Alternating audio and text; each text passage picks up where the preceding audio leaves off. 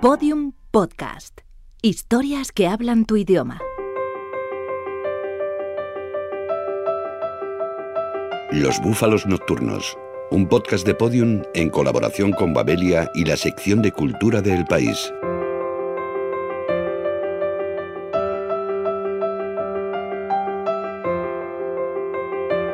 Soy Jesús Espino, subdirector de edición de Ediciones Acal y bueno, acabamos de sacar ahora mismo una reedición de eh, El arte de la danza y otros escritos de Isadora Duncan.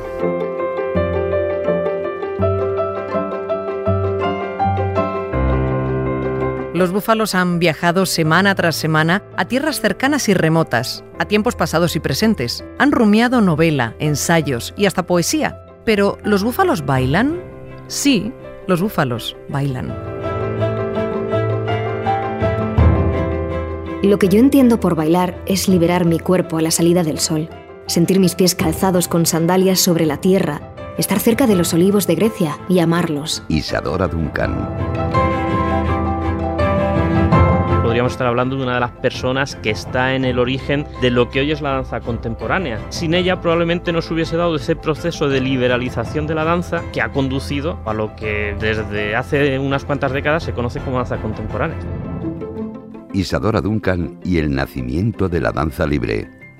Con el periodista Roger Salas y el bailarín Nicolas Rambó.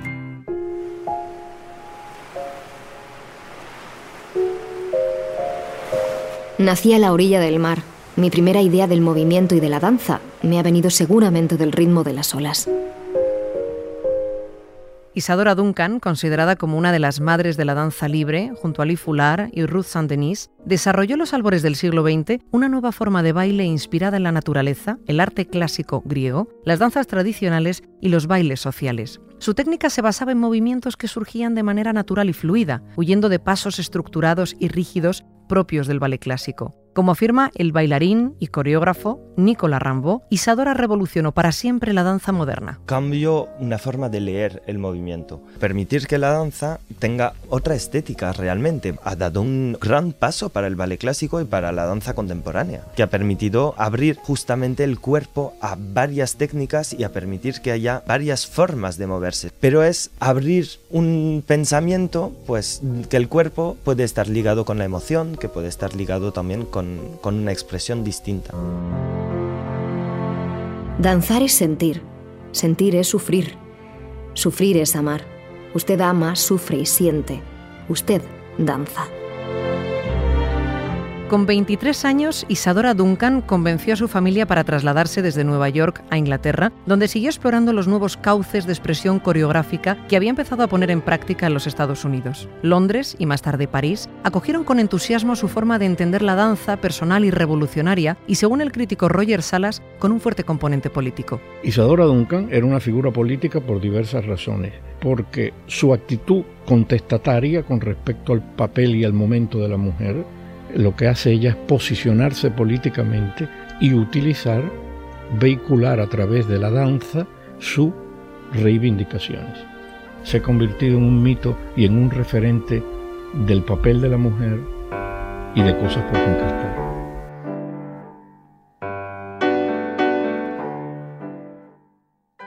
La verdadera danza es una expresión de serenidad. Está controlada por el ritmo profundo de la emoción interna. Para Isadora Duncan, el baile era una extensión de los movimientos naturales del cuerpo, fluidos y libres. Renegaba de los cánones clásicos del ballet, a los que consideraba constreñidos y forzados. Su baile era orgánico. Los temas de sus danzas se relacionaban con la Grecia clásica y sus puestas en escena apenas contaban con telas y túnicas vaporosas. De Isadora Duncan un poco nos quedan los conceptos, más que la fisicalidad, porque no es como Ruth Saint-Denis, que sí, ella creó método, creó escuela. De Isadora nos quedan unos conceptos más casi intelectuales que conceptos físicos. Su éxito en Europa la llevó de gira por los mejores teatros del continente, viajes que aprovechó para estudiar todo tipo de referentes artísticos y filosóficos, desde la Grecia clásica a la Italia renacentista, pasando por las teorías revolucionarias soviéticas. Sin embargo, esa inquietud vital y cultural no desembocó en la construcción de un método normativo. En realidad ya no creo escuela, como tal. Como toda persona autodidáctica, era bastante caótica. Acumulaba lecturas, ideas, experiencias, escritos sin terminar, con muy buenas intenciones, pero sin una sistemática. Y sin una sistemática es imposible crear una escolástica. La mejor herencia que se le puede dar a un niño para que pueda hacer su propio camino es permitir que camine por sí mismo. A lo largo de su vida, Isadora fundó varias escuelas de danza, algunas para niñas con problemas económicos. De ellas salieron seis jóvenes bailarinas, a quienes el poeta francés Fernand Dubois bautizó como las Isadorables. Todas ellas adoptaron el apellido Duncan y se convirtieron en las transmisoras de su legado. Una vez fuiste salvaje, no permitas que te domestiquen. Isadora fue una mujer sin ataduras, que hizo apología del amor libre con hombres y mujeres sin ningún tipo de prejuicio. Decidió ser madre soltera, pero sus dos pequeños fallecieron en un desafortunado accidente de coche, lo que la desestabilizó profundamente y la apartó por un tiempo de los escenarios. Al regresar a ellos, sin embargo, el éxito le dio la espalda. Arruinada y sin el favor del público, se refugió en Niza, donde escribió su autobiografía y comenzó El arte de la danza, libro que dejó inacabado cuando el 14 de septiembre de 1927, a los 50 años, se subió en el automóvil de un joven amante, el largo chal rojo que llevaba al cuello se enredó en las ruedas traseras del coche, estrangulándola.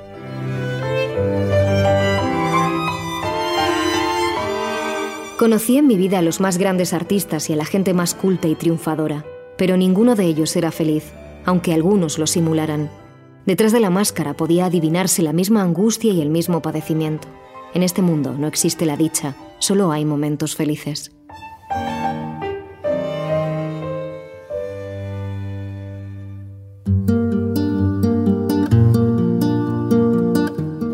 Música hay tres tipos de compositores. Primero quienes componen una música académica. Después están quienes saben cómo traducir sus propias emociones en medio del sonido, creando música que apela directamente al corazón del oyente. Por último, están quienes escuchan con su alma melodías de otro mundo y son capaces de expresarlas. Cinco notas sobre el trágico final de las estrellas del rock, con Rafa Cervera.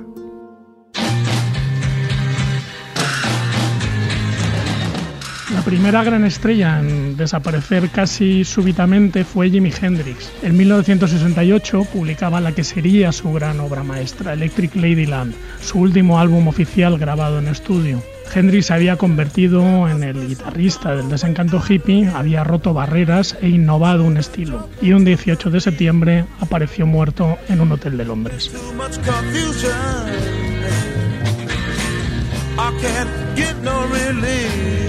El tema de Jimi Hendrix que está sonando es All Along the Watchtower y curiosamente no es un tema de Hendrix, es una versión de Bob Dylan completamente transformada y que se llevaba el original al terreno eléctrico de Hendrix. Este fue uno de los eh, últimos grandes legados de un gran guitarrista que murió a los 27 años, muy joven, ahogado en su propio vómito porque había tomado una sobredosis de barbitúricos.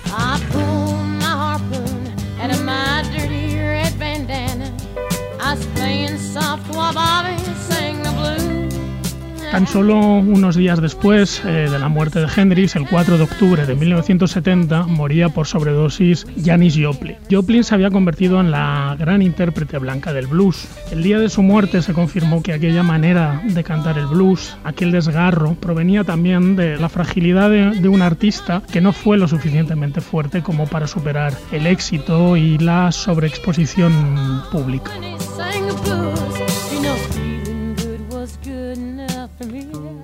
Me and Bobby McGee es una de las canciones más famosas de, Janis Joplin y estaba incluida en ese Pearl, en ese disco póstumo. No es una canción suya, es una canción de Chris Christopherson. Eh, la convirtió en uno de esos himnos de una época irrepetible.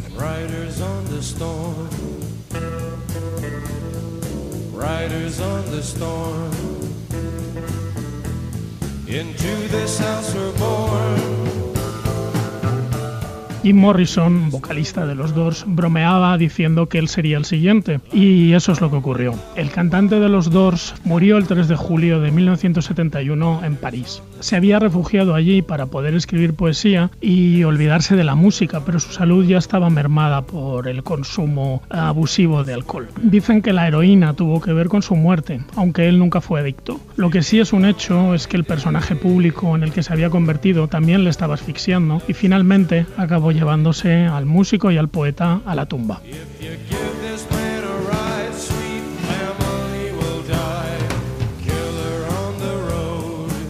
Riders on the Storm es una canción elegante y aunque es una canción larga, atmosférica, se convirtió en uno de los grandes emblemas del grupo y también en una especie de testamento involuntario porque Jim Morrison con su muerte pues certificó que era uno de esos jinetes en la tormenta.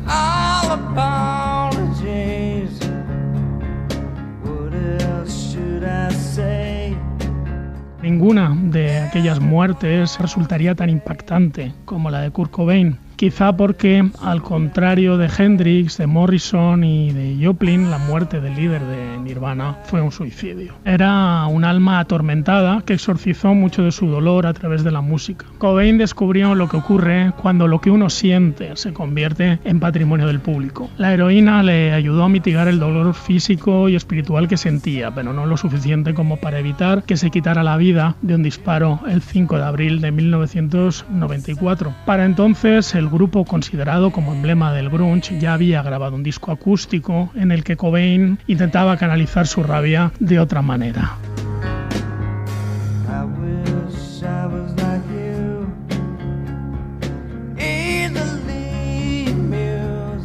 All Apologies, una de las canciones que grabó en el tercer y último disco de estudio de Nirvana, In Utero, aparece transformada y apaciguada en esa versión en directo en el programa Unplugged.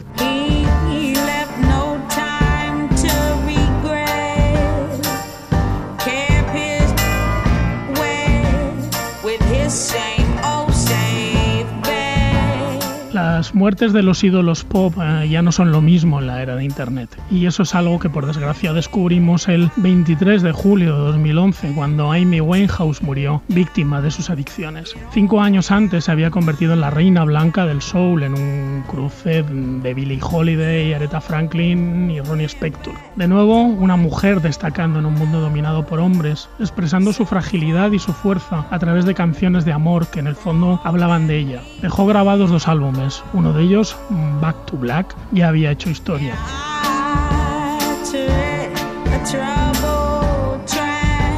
Back to Black, la canción que daba título al álbum, una balada de, de, aire soul y que hablaba un poco de ese dolor, de ese luto que viene del desamor, se convertiría por desgracia pues, en uno de los epitafios más adecuados para la vida de Amy Winehouse.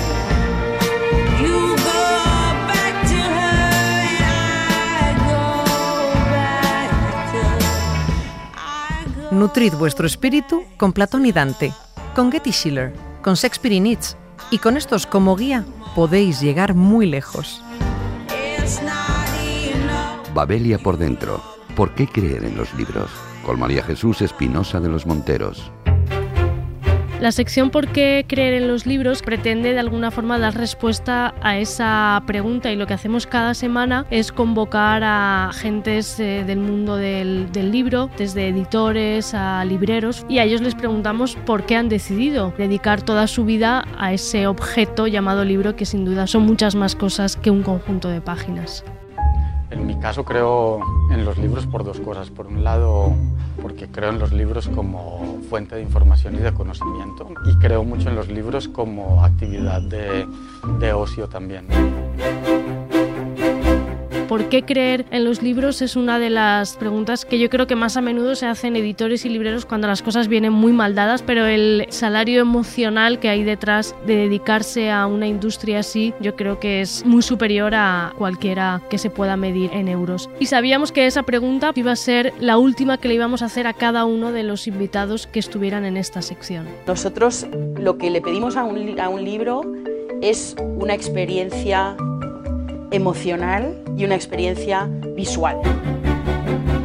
combina un vídeo de unos dos minutos y medio con la entrevista al editor o al librero y luego un texto que podría leerse independientemente de, de ver el vídeo. En ese sentido es muy importante porque el país desde hace mucho tiempo está apostando por esa reconversión que apuesta por lo digital, por el vídeo. Los libros no solamente, como digo, suponen un ocio, formación, entretenimiento, sino que además es la mejor compañía. Nuestros protagonistas han sido los editores de editoriales tan prestigiosas como Sajalín, Impedimenta, Valdemar, Shordica o Galonero y también hemos estado con los dueños de librerías como Pantarrey, La Fugitiva o, Antonio Machado. Nos gusta siempre prestar atención a, las editoriales o a los espacios más pequeños que no necesariamente formen parte de grandes grupos editoriales, sino pequeñas que a lo mejor publican 8 o 10 libros al año, pero son libros de muchísima calidad. Creo que el día que no creamos en los libros, cierta forma forma de pensar, cierto pensamiento simbólico, cierta forma de comunicarnos creo que se diluirá. Yo soy de las que piensa que un libro no, no, nos hace necesariamente mejor personas y ese tipo de cosas, pero creo que la vida sin libros sería muchísimo más aburrida y que te permite vivir otras vidas y otros mundos y yo creo que no hay otra forma mejor de vivir todo eso que es a través de los libros. Una bailarina, si es grande, puede dar a la gente algo que llevarán con ellos para siempre. Nunca podrán olvidarlo y los ha cambiado, aunque puede que muchos no lo sepan. Oh, disculpe. Estaba haciendo mis ejercicios de barra, pero pase. Bienvenido a biblioterapia. Accediendo. Paciente, Carlos Saura, cineasta. Accediendo al cuestionario. ¿Qué autores le han cambiado la vida? Rilke, por ejemplo, pero sobre todo Borges, ¿no? Mucho Borges. Así cambiado la vida, lo que ha hecho es influenciar sobre mí muchísimo, ¿no? ¿Cuántas páginas le concede a un libro antes de abandonarlo? A mí los libros que tienen más de 300 páginas me dan miedo. ¿Cómo ordena su biblioteca? Tengo cientos de libros de fotografía, ¿no? Esos están en, en una zona. Hay una zona dedicada un poco a pintores, y al arte en general, ¿no? Y luego ya la parte de novelas y todo eso es una especie de caos. ¿Qué usa para marcar páginas? Bueno, tengo muchas cosas para separar Incluso tengo una especie de, momia, varias momias egipcias, ¿verdad? Y, sarcófagos muy bonitos que los utilizo. ¿Lee los prólogos? Los leo por encima. Si tienen chichas, sí los leo, ¿no? A veces hay libros donde el prólogo parece que es mucho más importante que lo que vas a leer, ¿no? Y eso me, me fastidia un poco, ¿no? ¿Dobla las páginas? No. No me gusta nada eso. ¿no? Tampoco chupo las páginas. ¿eh? ¿Qué libros tiene junto a la cama? Sobre todo tengo libros de astronomía, sobre Picasso tengo dos o tres, libros de fotografía, sobre las matemáticas que me gustan mucho, sobre ordenación del material y novelas últimamente no tengo. Tengo pereza por leer una novela. ¿no? Fin del cuestionario. Gracias por usar biblioterapia. Y que le quiten lo bailao.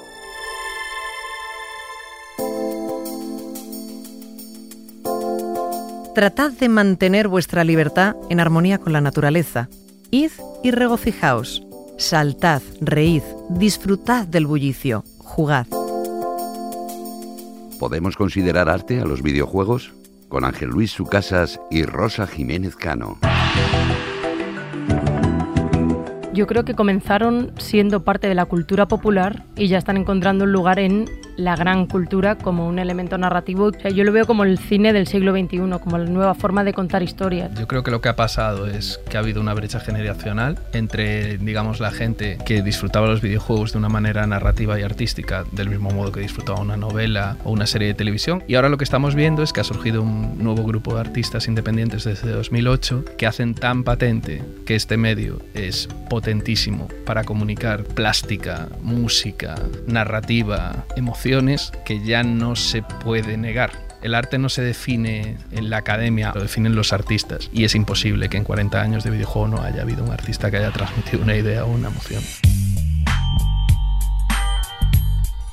Es un soporte muy poderoso por la parte de actividad, de interactuar con otros y con el propio sistema y la narrativa. En el GTA, de hecho, podías visitar cines para verte una peli independiente y, hay otro juego que ha arrasado, se llama Story of Her, consiste en bucear por unos archivos como si fueran las carpetas de una persona y a través de esos archivos vas viendo entrevistas de esta mujer y se resuelve un misterio. Es como una especie de metajuego, pero te cuenta una historia emocional súper potente, realizada con actores y utilizando pues eh, digamos la época del audiovisual que vivimos en internet como tema. Yo creo que el propósito de Nintendo en general, y esto es algo que me ha dicho Miyamoto varias veces cuando lo he entrevistado, no considera que esté haciendo arte, él considera que está haciendo algo que es igual de importante, que es juegos para que los niños aprendan una serie de valores y se entretengan y disfruten con ellos. Yo creo que el propósito de Nintendo es ese. Es familiar. Es un propósito. Pero al mismo tiempo familiar. tiene toda la historia detrás de Zelda está basado en cuando él salía Zelda es un a juego. pasear en el árbol, Zelda es en un el- su barrio, o sea, es, Zelda es es su un vida. juego que claramente sí que tiene un componente Mm, artístico y narrativo fuertísimo, pero Pokémon no es un juego al que le tengamos que buscar. O sea, la trampa de esto es que empecemos también a creer que todo Sí. es Ponerlo en el pedestal, sí, ¿no? Que todo tiene que llevarse la palma de oro. Pues no. Quizá estamos impregnados también de una parte, sobre todo en Europa, yo creo que en Estados Unidos no se da tanto y tampoco en Japón, y que nosotros quizá tenemos cierto complejo que puede venir de un mundo filocomunista por todo lo que es pop art que se ha denostado de alguna manera. Todo este tipo de franquicias, de cosas que parecen demasiado comerciales, que al final están totalmente impregnadas dentro de la sociedad y que forman parte de nuestro imaginario popular, pero que quizá por el factor cultural y por la idea de que todos tenemos acceso, pierden un poco ese halo inalcanzable que históricamente ha tenido el arte. Y sobre todo también el, el hecho de que los tópicos traicionan la realidad. Imaginamos al jugador de videojuegos como un adolescente con sobrepeso social que está en su casa cuando todas las estadísticas nos llevan diciendo los últimos 5 años que el jugador de videojuegos tiene 35 años de edad y que está prácticamente 50-50 entre hombre y mujer. Imaginamos que no consume ninguna otra cosa cuando todas las encuestas dicen que es un omnívoro cultural. Y después imaginamos que los videojuegos solo transmiten pues el mata-mata del Space Invaders, un número que te va diciendo lo bueno que eres haciendo tal tarea y sin embargo desde el principio han buscado transmitir eh, historias y emociones. La idea del tipo que se encierra y hace el juego él solo ya no existe. Entonces, tiene mucho de creación colectiva y es mucho más difícil atribuir a una sola persona. Sí, eso por un lado pasa sobre todo yo creo que en la vertiente más comercial de los videojuegos, aquellos que mueven presupuestos superiores a películas equipos gigantescos, pero por otro lado es una trampa en la que nos han querido meter las propias compañías de videojuegos, porque no quieren que los creadores adquieran la relevancia que deberían de tener. Y pongo un caso pragmático. eh, de este último año es el de From Software, la compañía japonesa que ha creado Dark Souls y que es una compañía en el que el CEO es el director creativo. El señor Miyazaki es el diseñador del juego en todos sus detalles, de narrativa, guion, pasan por él. Es un artista total y sin embargo tiene el control O total. de volvemos al taller del Renacimiento, ¿no? Efectivamente, es que aquello era un taller de renacimiento en el que él era Da Vinci. Eso las compañías de videojuegos en general no quieren que lo veamos porque entonces el poder, como sucedió en el cine en los 70, pasa a manos de los creadores. Y en el universo independiente, donde los equipos son muy pequeños y donde están sucediendo las cosas más interesantes, tienes a cinco tíos. Y a esos tíos los tiene que dirigir a alguien. Y ese papel es el que tiene el game designer. Y el game designer es igual de autor que lo es un director de cine, si no lo es más. Nuestra danza llega a su fin. Los últimos movimientos del baile, como toda la coreografía, los dedicamos a Isadora Duncan, una mujer inconformista, valiente y libre que rompió barreras y construyó nuevas formas de expresión. Con ella nos despedimos hasta el próximo baile. Isadora Duncan significa revolución, revolverse contra un estatus social y de género muy claro en su momento, rebelarse contra esas convenciones y tratar de definir una nueva danza que se va a caracterizar fundamentalmente por un concepto frente a lo que es el ballet clásico, que es el de libertad pero una libertad razonada, en cuanto permite una expresión corporal a partir de algo que surge del interior del propio bailarín, del propio creador. Nunca enseñé pasos a mis discípulos. Yo misma nunca aprendí danza. Les dije que apelaran a su espíritu, como yo hice también. El arte no es más que eso. Todos los episodios y contenidos adicionales en losbúfalosnocturnos.com. Síguenos en Twitter, arroba búfalo nocturno.